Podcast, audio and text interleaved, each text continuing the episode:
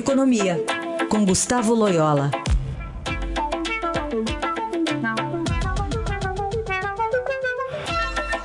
Oi, Loyola, bom dia. Bom dia. Vamos falar sobre a Argentina. É, a gente tem um presidente do Banco Central renunciando. Ontem teve problemas nos aeroportos, né? Uma greve que acabou atingindo diversos voos que estavam vindo aqui para o Brasil. Que tipo de é, respingo pode ocasionar essa crise dos nossos vizinhos aqui no Brasil? Ah, pois é, é, é, a situação da Argentina realmente é, é, muito séria, né? A Argentina tem um problema aí de inflação uh, elevada, é, que está muito difícil de debelar e mais do que isso, uma crise de balanço de pagamentos. A Argentina tem um nível muito baixo de reservas internacionais, moeda a Argentina sofreu aí um ataque é, é, nos últimos meses, né, houve uma desvalorização cambial muito forte na Argentina, é, o déficit de conta corrente é muito elevado e, enfim, o presidente Macri está em, em apuros lá, né? O Fundo Monetário deve liberar essa semana recursos para a Argentina para tentar minimizar a crise. É, mas, é, é, de fato, o estrago uh, herdado aí pelo Macri, né, dos governos anteriores, governo principalmente da ex-presidente Cristina Kirchner, é, foi muito grande. E ele é, se enveredou aí por uma estratégia mais gradualista que acabou não dando certo. Né?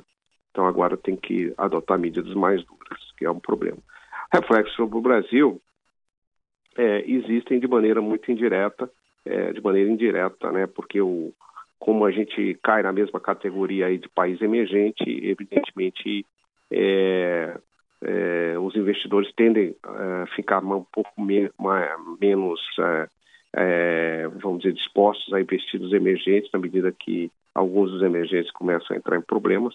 É, isso está acontecendo também no caso da Turquia, né? e os, os ativos brasileiros acabam sofrendo.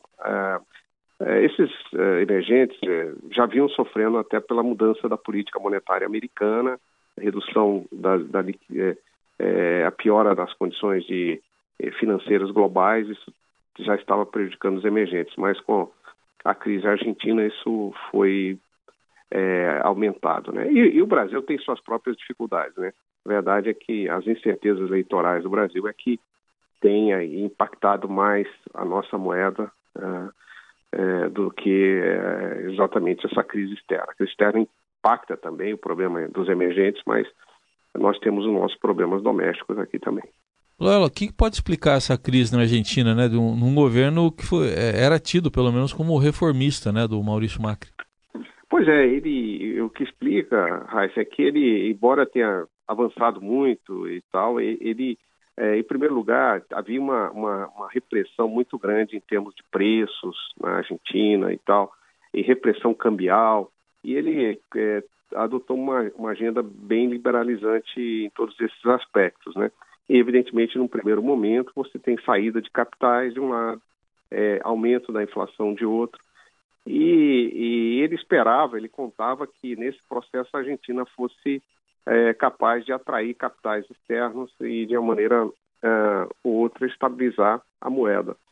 E, mas isso não aconteceu e, e, e, também falhou, falharam aí as tentativas de baixar a, a inflação.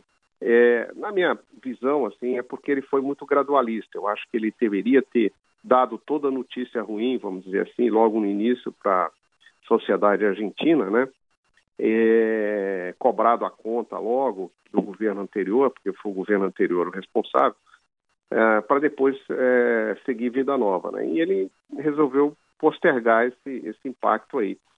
E agora as condições políticas agravaram. Ele está com dificuldades políticas, desde tanto de as greves e tal, né?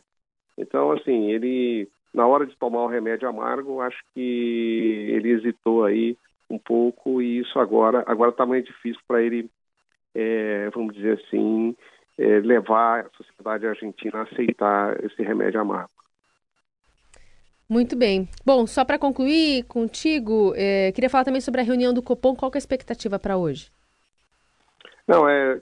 Já, já, ata, é, perdão, é, ata, Foi a ata, né? Isso, isso, saiu, perdão. Né, e, e a reunião. É, mas, mas foi importante essa ata, porque é, sinalizou aí que existe um, que os riscos mudaram, né, o chamado balanço de riscos, e que agora, é, na visão do Banco Central, os riscos inflacionários aumentaram um pouco no Brasil, é, até a função do câmbio, é, e que, é, é, vamos dizer, ficou mais possível que o Banco Central comece um processo de alta gradual dos juros, né, de ajuste das condições aí de, da política monetária, é, num, num, curto prazo. Num, evidentemente, isso não está dado para a próxima reunião do Copom, mas a perspectiva de uma alta de juros, é, essas perspectivas aumentaram em função aí é, desse aumento do risco de a inflação se desgarrar da meta. Por enquanto, é, as expectativas não estão mostrando isso, mas é sempre bom ficar com, a, com as barbas de molho.